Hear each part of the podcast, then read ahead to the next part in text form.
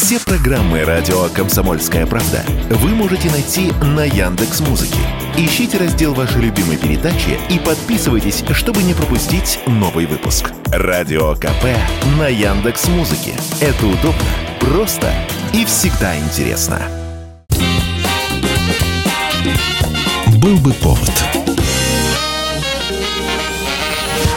Здравствуйте, я Михаил Антонов, и эта программа «Был бы повод» 22 ноября на календаре и рассказ о событиях, которые происходили в этот день, но в разные годы, ждет вас сегодняшняя передача. 1941 год, 22 ноября. Ленинград в блокаде. Уже всем понятно, что наземные дороги, ведущие к городу, перекрыты. Они либо простреливаются, либо контролируются фашистами. В самом Ленинграде голода еще нет, но его приближение чувствуют многие. В магазинах пустые полки. Введена карточная система, которая урезается практически каждый месяц. Дошедшие до окраин Ленинграда жители продают овощи и фрукты в три втридорога, хотя в ходу даже не денежный, а вещевой обмен. Многие считают, что зима будет суровой, поэтому самым большим спросом пользуются теплые вещи. Закончилось топливо. Остановился транспорт. В домах погас электрический свет. Вышел из строя водопровод. На Ладожском озере к тому моменту уже установился более-менее прочный лед. Именно по нему и планируют проложить дорогу для грузовиков с продуктами. Дорогу, которая войдет в историю под названием «Дорога жизни». По дороге жизни продукты доставляются двумя способами. Грузовиками, причем в первые дни несколько машин проваливаются под лед и тонут, и параллельно по незамерзшему коридору идут баржи с продуктами. Однако объемов для густо населенного города явно не хватает. Лед не выдерживает веса даже пустой машины. Вон провалилась. До сих пор вытащить не можем. Нужно не меньше недели. Трудно даже представить. Здесь тысячи тонн муки, крупы, сахара, а там... Еще страшнее, если пойдет Волхов. Тут и Ладожская трасса не поможет. Придется все уничтожать своими руками, чтобы немцам не попало тому же, начиная с последних дней ноября, над озером кружат немецкие самолеты, которые сразу же начинают обстреливать двигающуюся по льду технику. В ответ по самолетам стреляют наши зенитчики. И если за ноябрь по дороге жизни перевезут около 16 тонн продуктов, то уже в следующем месяце их, этих продуктов, будет в три раза больше. До 44 года дорога жизни – это единственный путь, который связывает Ленинград с Большой землей. 22 ноября 1946 года сначала в США, а после в этот день в Англии в продажу поступает новинка. Незаменимая вещь для тех, кто работает с бумагами и много пишет. Начинают продаваться первые шариковые ручки. As America's number one ball pen, selling over 2 million a day, it's safe to say that Bic knows pen. Does Bic know pens? Do doctors play golf on Wednesday?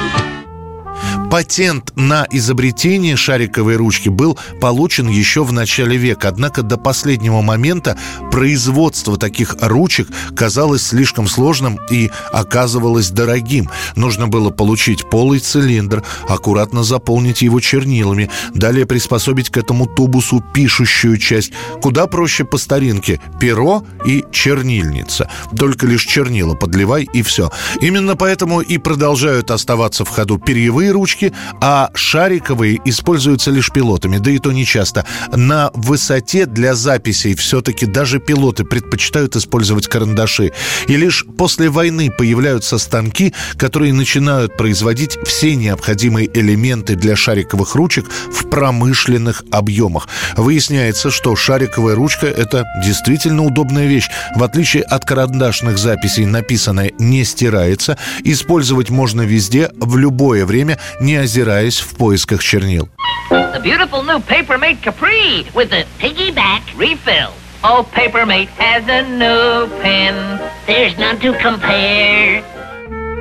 Oh. Уже через год шариковые ручки практически у всех брокеров на американской Уолл-стрит. Часто их покупают бухгалтерские работники, берут с собой в поездки туристы. К 50-му году в США и Европе шариковые ручки вытесняют чернильные. И именно в этот момент шариковые ручки начинают выпускаться и в Советском Союзе на специально закупленном швейцарском оборудовании. Однако еще практически десятилетия советские школьники будут писать задания в тетради, используя перья. Год 1963, 22 ноября в техасском городке Даллас, куда приезжает президент США Джон Фиджеральд Кеннеди, во время его передвижения по городу звучат три выстрела, которые сделаны за пять секунд. В Далласе, штат Техас, было сделано три выстрела по направлению к кортежу Кеннеди.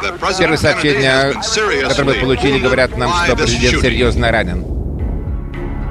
Первая пуля попадает Кеннеди в спину, выходит через шею, ранив еще и сидящего впереди человека. Вторая пуля попадает президенту в голову. Это будет смертельное ранение. Третья уйдет в молоко.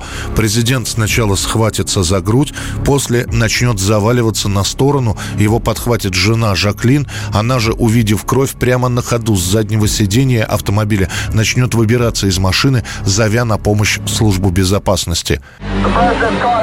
Президентский лимузин проезжает мимо меня. Он стремительно набирает скорость.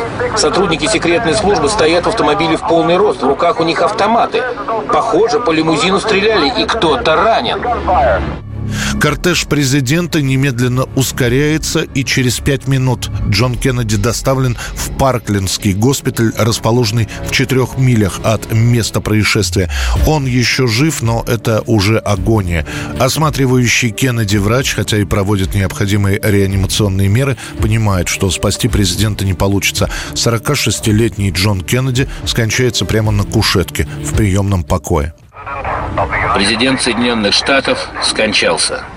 Я только что говорил с отцом Оскаром Хьюбертом из католической церкви Святой Троицы. Он и еще один священник только что отслужили прощальный молебен по католическому обряду. Президент Кеннеди убит После этого служба безопасности проверяет все здания, из которого могли произвести выстрел. Несколько свидетелей говорят, что слышали выстрелы с холма, но там никого не оказывается. Другие говорят, что слышали выстрелы из книгохранилища. На пятом этаже этого здания полицейские обнаружат винтовку, оставленную за ящиками. А после установят, что выходившим после выстрелов из здания был 24-летний Ли Харви Освальд. Он успел покинуть покинуть здание до того момента, как сам дом будет оцеплен полицией. Задержат Освальда спустя полтора часа в кинотеатре, а до этого он успеет убить еще одного полицейского, который попытается проверить у него документы. Ли Харви Освальд в покушении на президента своей вины не признает. Говорит, что не знает, как винтовка попала в здание и заявляет, что не стрелял в президента. В этот же момент сообщается, что Освальд недавно приехал из СССР и вполне возможно возможно, является перевербованным шпионом. Этого достаточно, чтобы лишь с косвенными уликами, которые есть у полиции, обвинить именно Ли Харви в убийстве президента. Не знаю, откуда у вас эта информация. Я отрицаю все обвинения. Освальд исчезает за дверью. Я не совершал никаких актов насилия. Он говорит, что никому не имеет никаких претензий и не совершал актов насилия. Никаких показаний Ли Харви Освальд дать не успеет. Он будет застрелен спустя два дня в тот момент, когда его повезут на допрос.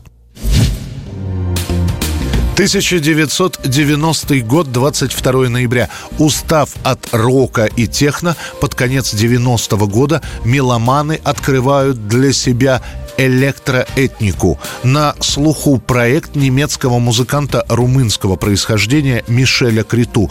Выпустив несколько пробных синглов, Криту выпускает первый сольный альбом, который называется «1990 от Рождества Христова», причем название написано римскими цифрами. На самой пластинке григорианское пение, положенное на электронные ритмы с добавлением этнических народных инструментов. На вокале супруга Криту – бывшая солистка арабесок и сольная исполнительница Сандра. Пластинка буквально взрывает чарты. Соберет она 56 платиновых наград и останется в рейтинге лучших альбомов на протяжении почти пяти лет. Это был рассказ о событиях, которые происходили в этот день, 22 ноября, но в разные годы. В студии был Михаил Антонов. Встретимся завтра. Был бы повод.